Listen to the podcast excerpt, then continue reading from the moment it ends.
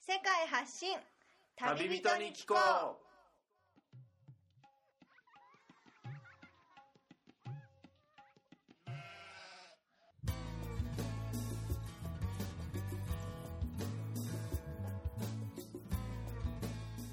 この番組は世界各地で出会った興味深い日本人の旅人にざっくばらんにいろいろなことをインタビューしていく番組です現地での旅の話の本編と脱線話のアフタートークの2本立てでお送りしますさて今回の旅人からは世界のどんなぶっ飛び話が聞けるのでしょうか皆さんこんにちは現地から直送世界発信旅人に聞こうお届けするのはみつるですえ前回の放送がえ東アフリカのルワンダからお届けしましたがえ今はルワンダの隣の国タンザニアにやってきましたでタンザニアの本島ではなく今はザンジバル島という島までやってきたんですがここでえご夫婦の旅行者にお会いしたので今回はこのザンジバル島についてあとはタンザニアについてえいろいろと旅の話をお伺いしていこうかと思いますそれでは荒川ご夫婦ですねよろしくお願いしますよろしくお願いしますはい、えー、まやこさんと、えっと、荒川ご主人ということで、はいザンジバルの島にやってきてますけれどもズバリここはビーチ沿いにあるヌングイという町ですがビーチ綺麗ですね綺麗ですね、はい真っ白な砂浜が広がってて目痛いですもんね目痛いいぐらいですからサングラスがやっぱり女性でも必要ですよね普通ですね楽ですね、ううんん、サングラスプラスやっぱりこの日焼け止めもうまだ痛いです 肩がき実は今日昼間一緒にビーチに行ってビーチでちょっとゆっくり過ぎたのが僕はちょっと喉が若干やられてしまったんですけどあらはいまあ、その分今日はお二人にいろいろ喋ってもらうということで、はいはい、でこのザンジバルという島についてお聞きしていきたいんですけどもこのタンザニアに来た時点でもうお二人はこのザンジバル島には来る予定でいらしたんでしょうかあもともとははいヨーロッパに行ってたんですけどあも、アフリカ旅行の前がヨーロッパにはいはいはい、でクリスマスを避けたかったクリスマスを要するにキリスト教の国ではない国であああはいの過ごしたかったっていうのがええ一番の目的で、あそうだったんですか、はい、でまあ、えーたまたま選んだのがはいタンザニア、はいまあなんですねはい、でタンザニアの中でもちょっとザンジバル島っていうのがあるっていうのを知って、はいザンジバル島に関しては、はいえーかなりイスラム教の方が多あくてそうなんですよね実はこのタンザニアとはいえ昔このザンジバルは違う民族の人たちがもう全く違う国としてですかねそうですよね、はいあの元々はザンジバルって、まあ、ある程度独立した国で,、はいでえー、とタンガニーカっていうはい国があってであー合わさって、えー、とタンザニアはいという国になったと、あでそのために私たちもその船で来たんですけども、はいザンジバルに入るときにパスポートチェックあを受けて、ありましたね入国審査本島から入ってくるときに、はい一応ザンジバル島も今はタンザニア国内には属するんですけどもまだ名残かなんか残ってるって意味なんですかねそうでしょうね、い政治的にもあの本島側とはかなり違うみたいですねあそうなんですはかいなんか野党が強いっていうふうにあそうで聞きますか、はいなるほどでここのザンジバル島の人たちの宗教っていうのが本島の人たちと若干違うんですよねあのイスラム教の人たちの割合がすごく多いって聞きますよね多いみたいですね、は街中はあの日中歩いてたり宿にいたりしてもあの音楽が流れてきて、いははいい、あのイスラムの人たちのアザーンの音楽ですかね音楽はいあもうの礼拝に来いっていうそういうことなんですよね1日5回のね礼拝がありますから、はい、このビーチ沿いの近くにも僕は見てないんですけどあのモスクがあったりするんですかねあありました僕見に行きありましはい、そうですか、はいやっぱりねイスラムの国っていうと麻也子さんあの女性からするとそこまで厳粛なね決まりとかザンジバルは結構オープンですからリゾート地っていうのもあるんであの締め付けとかはないと思いますけど女性からしてどうですかこのザンジバルの雰囲気は。いやうーんみんなムスリムっていう割にはよくお酒飲みますからあーそれねはで女性は確かにベールをかぶってますけれども、はい なんかこんなにお酒飲んでていいのかなって大丈夫かとかって思うんですけどついこの間ここの宿で はい日本人の方とのはい結婚式がありましたけども、やっぱりなんかあのムスリム色が強くうて。ーんやっぱり女性は遠巻きに見てるけど主役は男性ばかりとかいう、そんな感じでそれはやっぱ女性だとそういうのを実感するというかああー実感しますねあそうですか、うんやっぱりなんか男の子はすごく大切にされるっていう感じはいがすごくしました、男の子は、うんその辺はやっぱりヨーロッパからこっちに一気に渡ってくるとあやっぱり感じますね感じますか、うんあと、まあはいこちらに来るモチベーションとしては、あのええ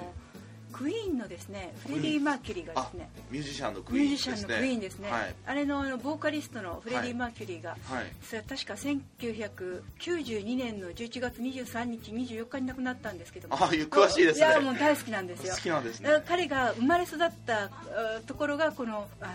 ーはいザンジバルあだというそうだったんですかそうなんですってじゃあそれはそのフレディ・マーキュリーが育った家がまだ残ってたりとからしいんですよストーンタウンの中にあってえ、えはい家の前にはあのなんかマーキュリーのフレディのあの、はい写真がベタベタ貼ってるってはい私はち結構目の皿のよう にして探してたんですけどなかったんですよ探したにもかかわらず、ねえ、はいなんかぜひともねこれはあの歩き方に特筆してあほガイドしいブッなクとにおーと思い ましたねもうあの僕ーはでもねそれを今聞くまでそういうね育て家があるっていうの全く知らなかったぐらいなんで、ねそういう投稿がいっぱい寄せられたら多分載せると思いますねあそうかもしれないですねまあ、一人で多分はがき職人みたいな感 じで何十通も送ればあでもさすがあの英国領っていう感じであそうですかああのそれを聞いたら確かにあの、はい車はあのハンドルが日本と同じだし右ハンドル右ハンドルでなるほど、うーんうっんて、、言われてみるとそうですねねまあでもムスリム食って言われてもまあ本当にリゾートの海のアイランドですからそこまでまあね締め付けがあるとか窮屈っていう風なには感じないけれどもまあタンザニア本当とはかなり違うっていうことですねそうですね、はいえー僕ビール好きなんですけどアビールがビール飲めるところが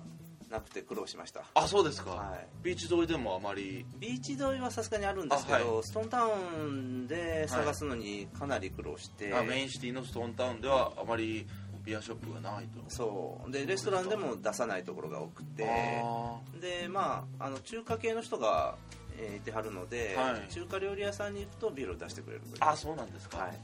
まあ、飲みたくなったら中華お酒好きな人は中華料理中華料理系とはいそれではじゃあこのザンジバル島の今いるこのヌングイという場所についてお聞きしていきたいんですけれどもはいここは白人の人たちがいっぱいビーチでくつろいでてそうですね旅行者というかそうですよね、で魚が結構美味しくはい、はい食べれるっていうふうに僕は聞いてたんですけれども、はいお二人はあのもう食べられたりしましたか、はいヌングイっていうのはそのザンジバル島の、もう一番北の端にああはいあるあの場所でそうですね非常に海きれいですね、えでまあ海がかなり深いんですああはい急激に深くなるらしいんですけども、まあそこで、えー今日も見ましたけどもたくさんほっかけ船みたいなのがあ浮いていて漁に出てますね魚はいの捕まえにえー7時半に浜辺に行って、はいで沖から上がってくる漁師さんを待ちはいでこう手に手にこうカツオを持ってカツオカツオでしたああそうですかあのマグロを期待していたんですけど、はいはいはいあのカツオだったんですけども、はいこう持って上がる上がってくるはいでそのうちの一人からこう、ええーと交渉をして、はいでマグロ1匹譲ってもらったああカツオだカツオですねはい1匹譲ってもらったとそれはカツオを買ってちょっと中をうまく切ってくれたりとかあもう鱗とか自分らで全部やりましたねあそうですかはいまあ、買ってすぐに傷んではいけないので内臓をすぐその海岸でその場であその場でですさかばいて、自分たちではい、ナイフ持ってったんであすけどそうですかでもそれは頼んだら漁師さんもちょっとお金を払えばやってくれたそうりでとすかねはいそうですねおで二人はそんなね料理のそういう包丁とか持ってって準備万端で行かれてますけど、はいまあそうじゃない人はまあ頼めば料理さんあの三枚におろしてくれるあ三枚にってもいうねそうですかでその後に刺身で食べたとああそうですか刺身にしてあとはああとはとはカレーにしましたねカレーですかかとあの塩汁にしてはいもう全て美味しくいただきましたああそうですか日本のカツオとやっぱちょっと違いますかいや、まあカツオカカツツオオであすそう ねで種類はね、うんまあちょっと違うとしてもまあ本当に揚げてきたばっかのを本当にもうその場でさばいてすぐにっていうのはちょっと反省点としては、ええあのーちょっとなんていうんですか叩きにしたかったですねああ叩き生じゃなくは生、いまあそのままじゃなくてちょっとこう火で炙って、はいでレモンかなんか絞って食べたかったなっていうのがちょっと反省点お酒とね合いそうです ねそれをお酒好きには、いいですねじゃあ魚以外にはもう本当白い砂浜が本当ずっと広がっててそうですねすごい、はい相当綺麗だと思いでますよね、はいでもあの時間帯によっては潮の満ち引きですごい遠浅になってる時もあったりして、うんうんもう結構海の水がかなり奥まで行ってもまだ膝下膝下ぐらいまでしかは水がないって時もあるんで、まあ、時間を考えていけばゆっくりまあ午後とかだったらいつもねそうですね、はい本当に海水浴的な感じではいゆったりできると思うんですけど、今日はあの昼間お二人とそのビーチに行くまでちょっと街を歩ってからビーチに行くっていう道のりで行ったりしましたけど街全体がビーチリゾートの場所っていうよりもちょっと裏に行ったらやっぱり現地の人たちのその日常の暮らしがやっぱり広がってるとこなんだなっていうふうに今日思ったんですね。そうですね、うんやっぱりビーチのイメージだとハワイとかグアムじゃないですけど、うんね、そういう裏にはちょっと一歩行けばローカルの人のそういう暮らしが垣間見れるというか、うんそういう意味ではまだ発展途上かもしれないですよねあーあ確かとに言われてみると5年とかしたらはい、かなりその、えー観光資源としては優秀なものを持っているのえでー、もっと観光開発されてくる恐れがあると、えーなんか空き地もたくさんありますもんねああ確かに道も全然整備されてないし日本整備されてないでもかなりいい海と、ええあのね、魚も美味しいですしそうですねあの立地もいいので、はあと数年すると観光地化されるかなああ確かにだから今穴場かなそとういいうう手つかずのうちにね来た方がははい、いうんなんか海岸で牛とかヤギとか見かけるってここぐらいしかないと思いましたあいましたかいましたいました牛牛ですがか散歩してましたよ牛が散歩してるんですかあ朝一番はね牛が列をなして海に行くんですよそうですか何するのかなと思ったらもう海で水ペチョペチョ舐めてあまた行い行水してや行水はしなかったんですけどおそらく塩が舐みたかったんでしょうえねーそうですかで、えー飲んで牛もまた塩をするんですね、そうでしょうねあーいつもなんかねあの草ばっかり食べてるでしょうからね、ええで一列になってまた帰っていくんですえよ海水を舐めるって珍しい牛ですよ ねその牛からできるミルクはねどんな味になるのかみたいな甘塩みたいな甘ね塩みたいなあのどうでしょうでもあの夕方もよくはい1匹2匹で散歩しててそんな浜ないですよね、そうですよねうんななかかなか素敵ですよなか素敵ですねうんあの他にないビーチですねうん確かに まあこのザンジバルの島の中でこのヌングイ以外にもいくつかのビーチポイントがあるかと思うんですけどまあこのストーンタウンこの中心のザンジバル島の中心の町ストーンタウンからこのヌングイに来るまでにあの乗り合いの車トラックというかダラダラっていう通ね称ダラダラというはい車で乗り物で来たと思うんですけどあれはあのローカル感あふれてますよね僕が驚いたのがあ、まあ、2人も見たかと思うんですけどそのタンザニアで走ってる車なんですけどその車どこから来てるかっていうとあ日本日本ですよ僕たちの国なんですよねびっくりしましたね、はいあのこの間ストーンタウンに行くバスはええなんかなんとか割烹萩みたいなそうい うね料亭のなん料か亭のとかちょっとなん送とか迎の幼バス稚みたい園なとかねそう幼稚園なんとか幼稚園見ましたねありますね、はい面白いまさか日本のねもう使われなくなった車がこんなアフリカのしかも島に来て公共の、ね、ローカルの地元の人たちの人たちの毎日の足として使われてるなんてっていうのがなかなかあびっくりですねでなんとか幼稚園とかいうところに乗ったら隣が、はいあのーマサイの人だったりねあマサイのするんですよあこれリスナーの人たちにちょっと説明しないとですねマサイ族っていう一応まあ少数族っていうんですかねまあのあ、先住民族あ先住民族ですねうんあの人たちはどういった暮らしを基本的にはしてる人たちなんですかね本当は放牧草を原で牛とか、はいええええロバとかを、ええあのー放牧して、ええそれを狩猟民族の方なんですかねそうでしょうねね狩猟採取民族として、うん、はいでもね普通にビーチでナンパし てましたよあーナンパですかナンパしてましたもうちょっとショックですねで普通にいい時計とかしてましたねそれはちょっとショッキングですねうんでもとてもおしゃれで髪の毛なんかすあごく細かくあそうっ民て族衣装が結構ね、あのかっこいいというかああうんすごくモテるんですってモテるんですかであのまたあのマス偽マサイというのがいてているんですかいるんですって、はいでその方が、はいなんかガードマンとかやってもらいやすいとかでそうなんですか偽マサイがいるという話を聞きましたよそれはタンザニアの地元の人から地聞いた元の人から聞いたそうですかマサイの真似をすればちょっとそう自分たちもそのかっこいい彼らみたいなあれをそうそう細い細くてすねの長いような体型の方が、はいあのマサイのようなあの赤いチェックのはい服をお召しになって、はいえーいてたら、はい結構このそれっぽく見えるんでしょそうれねっぽく見えるんですかねね聞きましたよいやー私でも本来はその草原でその動物の放牧だったり狩猟して生きてる人たちですからこういうビーチだったり街にいる人たちっていうのはやっぱりそのお金をやっぱ得るためにその現金収入を得るためにこっちに出稼ぎに来てるのかなとかなんとなく思ったりしたんですけど多分そうかなとそうですよねねまあやっぱり現代社会になってきてマサイの人たちにもまあ携帯電話とか持ってるじゃな持いっですてかましたもうね草原に暮らしてるだけだったらいらないのかなとか思ったりもしたんですけど確かに 結構ねサイバーマサイじゃないですけど、ね もうだんだんそういう民族の人たちもねあの数が減ってきちゃってまあでも残り続けるっていうふうにはね絶対なくなってほしくはないですけどね、うんはい、まさかザンジバルでマサイをそ見るうとなんはですよね、海と合わないですね海と合わないねそうですよねコントラスト素敵ですけどねあ確かにうん地元の人はでも本当にマサイ族の人もそうですけど顔が本当にやっぱアフリカの人なんで褐色で本当に日焼けにも強いというか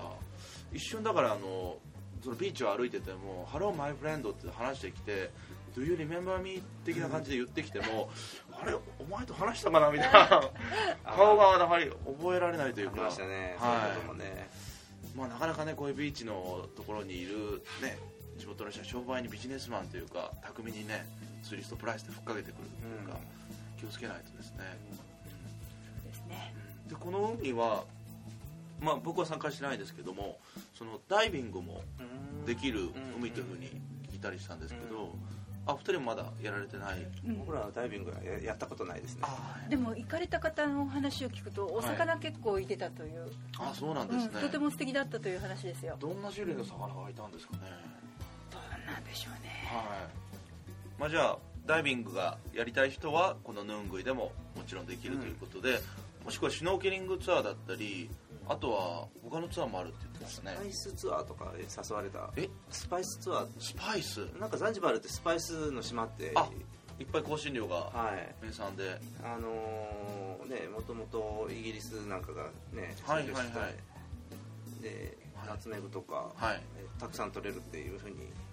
で市場でもザンジバル、あストーンタウンの市場でもあーたくさんはいはいはい売ってましたねこのヌングイではなく中心の都市ストーンタウンについてもじゃあちょっとお話をお聞きしていきたいんですけども、その香辛料がいっぱい取れる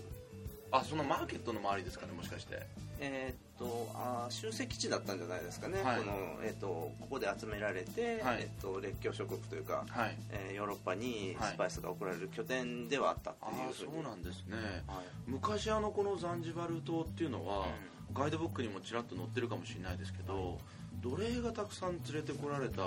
ちょっとそういう悪しき過去というかそうですねそういうね昔の歴史があるっていうのをちょっと垣間見たんですけどアフリカ最大の奴隷市場があった最大の奴隷市場があったはい場所がこのザンジバル島と、そうなんです、へえじゃあそれは奴隷がもう家畜とか商品みたいにうんちょっと売買されてたというかそういうことですねああそう奴隷商人っていうもう職業があって職業がはい、非常にその奴隷売買であの、はい財を成した富を成した財っていう人たちが、あのはい実際いたでまあはいそれを、まあ廃止したっていうはいそういう歴史があったみたいで、ああのそうなんですかはいえっともしかして今もまだストーンタウンとかそういう名残というか一地域というかまだ残ってたりとかまあ奴隷はもうもちろんいないでしょうけど、はい、ストーンタウンにあの大聖堂があってあまあはいキリスト教の教会があるんですけども、はいそれは以前の,、はいその奴隷の市場だったとああで非常に多い時では、はい奴隷商人と、はいで奴隷を買う人の、はいえー顧客っていうんですかね、はいもう600人ぐらいがそこに集って売買していたっていうようなそうまあ、そういう場所が残っているああでもそれは本当言われてみないとガイドブックとか見たりしないと今は本当にほとんど見る影もない本当リゾートの島というかはいまあ、ストーンタウンは本当にそのダルエスサラームからのフェリーの船着き場があるんで、まあ、本当に一番大きいザンジバル島の中でも一番大きい町ですけども他はストーンタウンってどんな見どころだったりどんな建造物があったりあ先ほどあのクイーンのボーカルのフレディ・マーキュフレ リディ・ーのマーキュリーと成果があるはずなんですよあそうなんですはずなんでですそれガイドブックにも何も載ってない載ってないんまだ載でっすてよないからこれ残念からということで、ん、あの、はい話には聞いてたんですけどね、はいあとあれですね街歩きが好きな人は、ええこのスタンタンの歩いてて旧市街では非常に面白いああそうですあかのまるで迷路迷路なんですかはいああね、どこを歩いてるかわからないというかあもうじゃあもう地図を片手にいはいつも歩き回って、でもそこまで街全体がバカでかいっていうことでも、まあそうですね、はい十分歩いて一応コンパクトにあの回れるような、うんはいマーケットの周りは僕もまだ素通りしただけですけどすごい活気があってねいろいろなあのヨーロピアンの旅行者だったり、ね、地元の人たちもかなりあーかなり地元の人が多いあのでそうですね、はいそうですよね楽しい市場でしたねそうですよねでまだ僕も食べてないんですけどザンジバル名物のザンピザって呼ばれてるやつがそれ僕も食べてないんですけど、はいまだ僕たち食べてないそんれでピすけピどザの一種なんですねピザの一種でザンジバルピザでなんかあの特殊なえーちょっとあのえ美味しいのがあるあるっていうふうに聞いたりしたんですけど他はでもまあ名物というか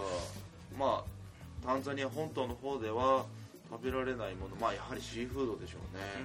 うんまあ今日もあのビーチからその漁師の人たちがあれタコでしたかねタコですねあれ買えばよかった買えばよかった、確かうんに、うん、美味しそうでした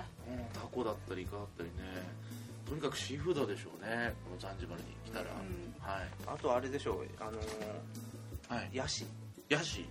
えっ、とあココナッツそうそうそうストーンタウンからここまでダラダラでずっと2時間ぐらいかけて乗り合いバスで来るんですけども、はいその途中本当道の両サイド、ええヤシの木がずっとあって、本当にヤシのココナッツジュースがねそこら辺で、売られていますよね、はいあそれれはは喉を潤すには本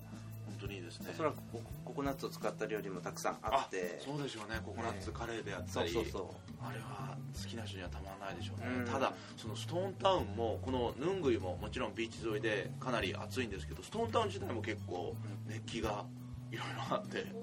もうそれは水分補給だったりなんなりは忘れないで暑必かずったですね暑かったって言ってましたね、はい、影がないという、影がない、はいまああの迷路みたいなね路地に入ると結構涼しいですけどね、ええいやまあでもザンジバルというとこのやっぱり東アフリカを旅行してる人たちの中ではやっぱザンジバルで癒されたいだったり、うんそのアフリカ本島の旅を終えて終えてというか、まあ、途中で来てもやっぱりここだけここでビーチで座ってるとタンザニアにいるっていう感覚が全然ない、あもー確うかまにるで南の島というか、うんその辺のちょっとね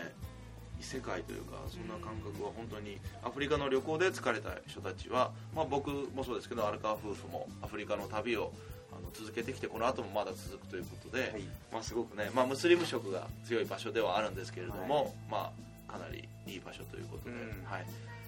でお二人はこのザンジバル島の前にこのタンザニアで一番大きい町ダルエスサラーム、はいそこにも少し滞在されてたということなんですけど、はいダルエスサラームはどんな感じの町でしたかダルエスサラームですか、はいダルエスサラームは、まあ、中心的な大都市都市第一の都市ですよね、はいまあ、業績機関もたくさんあったり、ええあるのか、まあまあ、いうん非常に、まあ、あの人もたくさんいてそうですよね、はいあの賑やかな都市したよね、まあでも僕たち旅行者からすると、その東アフリカの中でその3つ気をつけた方がいい都市があるっていうふうに言われてる中の一つに数えられてるんですよねあ一つはそのケニアのナイロビ、ーはいでもう一つがよく聞くその南アフリカのヨハネスブルグ、はいでその最後がそのあのダレスサラーム、はい治安的うに、んまあ、強盗であったり犯罪に巻き込まれるうん率が高いということで、うん僕もすぐフェリーのチケットを買って、うんザンジバル島に来てしまったんで、まあでも何かしらその行政、まあ、大きい町ではあるんで、ええいろんなレストランだったりまあでも必ずアフリカでも、まあ、アフリカに限らずですけど、ええ大きい町にいたらあの最低限のねいろんな人が集まりますから、私たちもその、はいお金をねえ ATM から引き,、引き出す時に、まあ、現地通貨を下ろしますね、非常にき緊張した、あきえー気をつけたっていうそうなんですよねいうことがありまあした出てきた後にすぐ強盗が近寄ってくるじゃないですけど、そうはいうん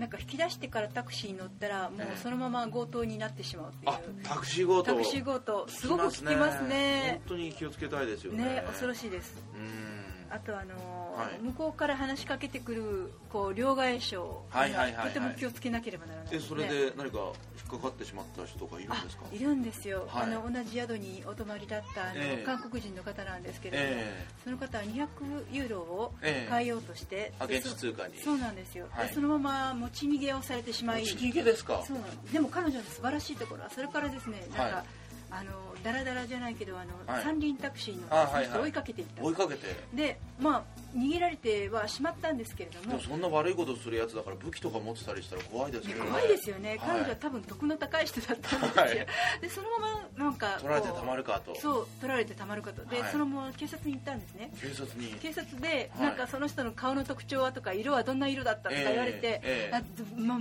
あ、全く忘れちゃったんだけども、ええその三輪タクシーの方が覚えてらっしゃったり、はいそのその取られて両ました替ね,、うん、両替商が来た YWCA の方が顔を覚えてたりで、えだいたい情報は集まってたんですって、ええ彼女の偉いところは、えその200ユーロのうちのはい半分はあってその100ユーロをええ今回協力してした来た人にあの当分して賞ボー金ナとスしてボーナス渡すからあら探してとかって言ったんですってそれはなんか画期的です画ね期的でしょ、はいで次の日にね犯人捕まったんですよ素晴らしいでもモチベーションのつけさせ方っていうのが、は彼女は素晴らしくって、はいでまあ、もちろん200ユーロそのまま帰って、まあ、そのまま帰ってきたんですけれども、ええ彼女の手元には100ユーロしか返ってこなかったけれども、ええでも悔しさは半減するじゃないですかそうですねみんな喜ぶしね犯人は楽し捕いまる人ですね素晴らしいと思いまいしたやよこれ日本人の旅行者特に短期の人とかはやっぱりねあの見習った方がいいというかいやだからその人の使い方っていうか、はいあの人の動かし方の上手さっていいやうのこれはほど感心しますねね、もうはい50何歳の方なんですけど、うん年のコートはこのことだなと思いましたねちょっと僕銭形警部を思い出しま したねなるほどちょっとあのその辺ぐらいのバイタリティを持ってそうですねでも本当にねそれをやって何の怪我もなかったっていうのが一番良かったですよ普通何かねあいりやますよ本当ねにそんなことやってくるやつですからねううんん何かねなんか突きつけられてはい脅されるっていうことも十分考えられることなんいでやありえますよ誰にでもおそ,、ねはいおすすめするわけではないですけれども、はい彼女はとてもラッキーな件だったという、とてもなんか勇気のあるそう女ですね性だったと、彼女なんか6ヶ月とかええあの南米からアフリカから旅行されてるっていうのあは長ね期旅行の女性で一人ですよあの50オーバーでやってるなんて本当あ素晴らしい、そんなに年上の人がもう素敵な方でした、あうん、いいろいろお話をお伺いして楽しかった、ええそういうね、ーはい出会いも一つの旅行の楽しみであすそねれはありますねうんうんうん、ソウルに行く約束をしましたよあそこまでですかそこまで約束あのチゲ作ってくれるって言いましたああそこまで仲良くなられたっていうのもいいですねやっぱ旅ならではのねいい出会いえですね私も彼女のような徳を積みたいと思いましたいやもうでも荒川夫婦ももう見た目からしてもそういうのも醸し出すような旅人にこれからなっていくんだと思いますありねがとうございます、はいでまたタンザニアの話に戻りたいと思うんですけれども、このタンザニアっていうとケニアタンザニアとやっぱ並んでその国立公園のあの動物がかなり見れる場所っていう風に旅行者の中では認知されてると思うんですけどお二人はこの後行かれる予定があるということで、はいこのタンザニアの中のどこのポイントに行かれる予定でしょうかえっと3泊4日で、えまあ、いいろんな動物野生動物の見方があるみたいですけどもあ、あはいの予算を安く上げようと思いまして、、はいいわゆるキャンピングサファリ、キャンピングサファリはい、あホテルには泊まらず、そうですねキ宿ャン泊プが形式でそうですねテントに泊まってはいはいえっと選びまして、はいでまあ、その間にはい3つの,、あの国立公園とはい保護地域あに行くという、ーあなるほどそれは世界遺産とかにもなってるそううですねあそうですかははいまあ、有名なのはいセレンゲッティはいというよく聞きますねはいはいこれ確か果てしない平原っていうふうに、まあ、ガイそうドでブッすクにねは書いてあるこれ確かケニアの方のマサイマラ国立公園の方と対をなしてつながってるような繋がっ広てる範囲に、はい、広がるところでもうここもねもう東アフリカのサファリポイントとしては外せないというか、ははいいちょうど今雨季になりかけの時期で、えええはいーっといわゆるあ青い草がええ入るので、はい、ケニアの方から、はいヌーとシマウマの大群がこうああ動物の大移動がそうですねタンザニア側にこう移動してくるっていうあそうですかいうのが見れると、まああ、あ非常におすすめな時期的には非常にこの時期がそうおですすねすめだともう本当に日本で動物園でねシマウマだったりゾウだったり見れるあの飼われてるのとは違った野生のってことですよねそうしかもあの、はい数がもうとんでもなくと多いっんてでいうもなくえっと数十万頭、数十万ともう本当 NHK ドキュメンタリーでよくね見るようなえー150万頭とかいう話を聞いたことありますけども、ちょっとした日本のあの、ね、都市よりも多い人口よりもそう多いですといようねそれもしかしたら運がいいとそのライオンだったりあー肉食動物がそはいの草食動物をはいそのハンティングしてうんうん食べる瞬間とかそういうのにも運がいいと遭遇できるかもしれないぜひぜひ見てみたいですね、うんはい、ここはそのヌーとかシマウマとかその草食動物以外に肉食動物もうん一緒に合わさって暮らしてるあの暮らしてるうんとこですよね、うんそれからえっとウゴロウゴロうん、ゴロンゴロこれ名前がちょっと特徴的なそうですねはい、ゴこれロはンゴロ、はい、保全地域というところで、国立公園ではないんですけども、ええ全地域で、まあはいあの世界遺産に登録されていて、はいなんかクレータあクレーター的な地形になってるーなの中に、はいえーこの保護地域があって、ええそこに動物たちがはい仲良く暮らしてるというなんか非常に水が豊かなのでその水を求めて多くの野生動物がはいはい集まる、あでもう一つの特徴としてはー、ええー国立公園ではないのいで、そこには実はマサイの人たちも暮らしていえてマサイ族のはい狩猟採取の人たちが近くに暮らしていると、はい、じゃあその村もあのオプションで訪ねていけたりとからしいですねあそうなんですか、はいで僕は知人から聞いたのは、ええそのマサイが飼ってるロバとええシマウマのツーショットが撮れた非常にえー貴重な写真になるあよーそうっでてすいかうふうにじゃあレアな写真を狙って、 ねそんなのうん撮れたらいいですけども、はい、まあ、サイ族の人たち本当にその動物がすぐ近くに住んでるようなところに自分たちのうんコミュニティというか村を作って逆じゃないですかねあもと逆もですかねとマサイの人たちが暮らしてるのが、はいはいはいまあはい後からその保護地域に指定されてしまったあーというそういうものだと思いますけど、ね、なるほどはいもともとはね自分たちがいた場所をそういうふうにえうんなるほど言われてみるとそう考える方が自然かもしれないえいですやねうん多分そうだと思いますそうでしょうね、はいでもそんな肉食動物もうようよいるようなところで暮らすっていうのは本当にやっぱたくましい民族というか、はいうんかなり勇敢な、ね、方々勇敢な人たちですよねなんかその成人軽く聞いたんですけどその成人の儀式としてその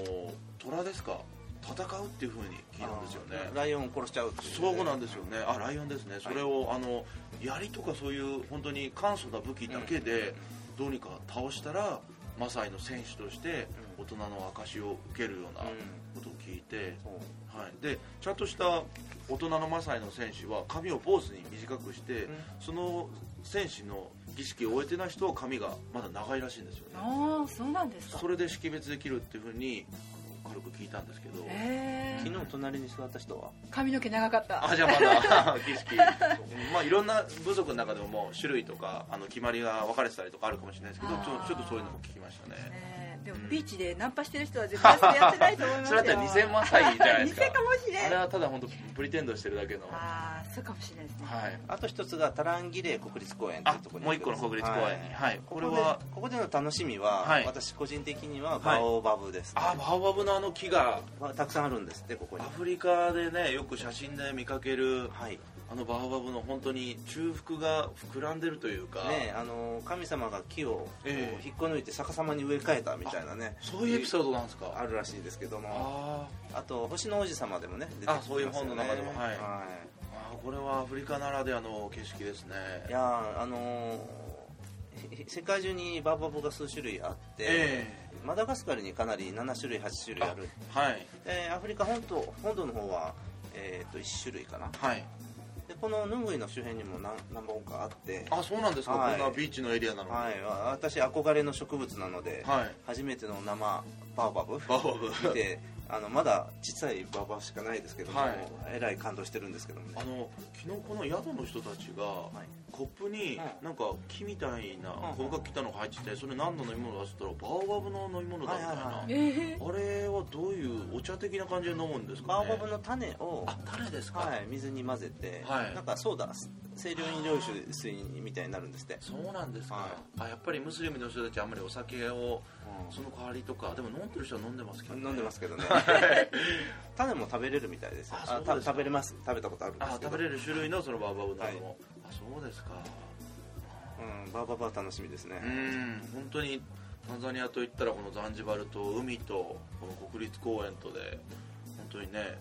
う見どころが目白押しの場所ですけれどん、もおすすめですねね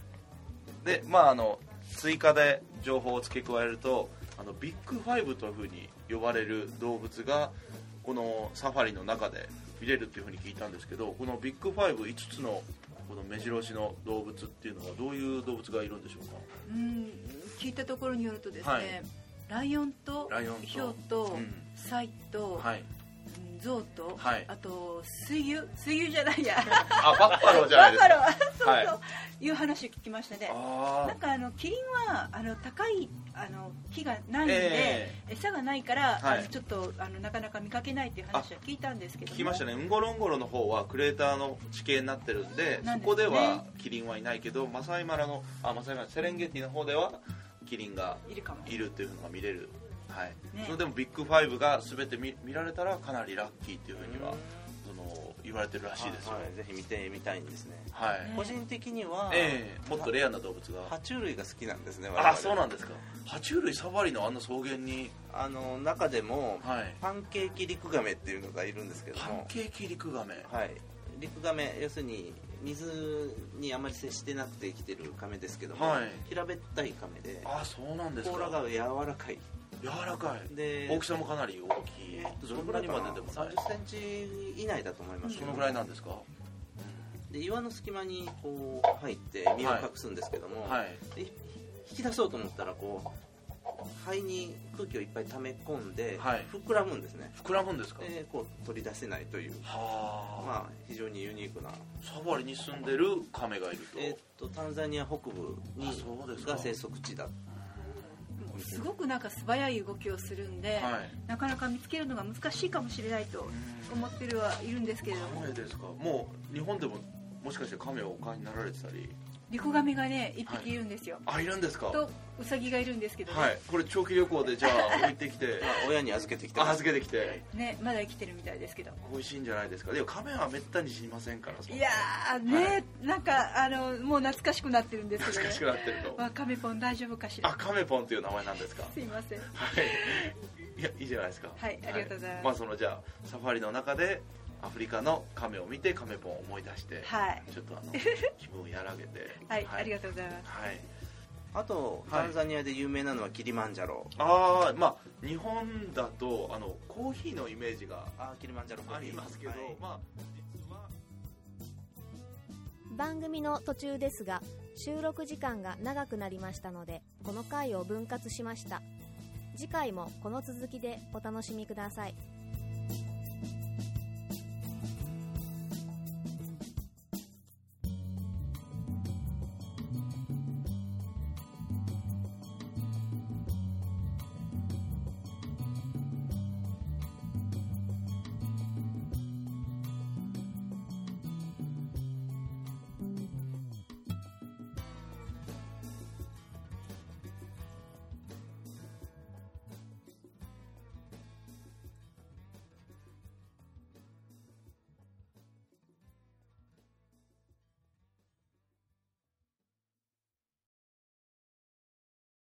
この番組はバックパッカーを応援するたびたびプロジェクトの提供でお送りしました。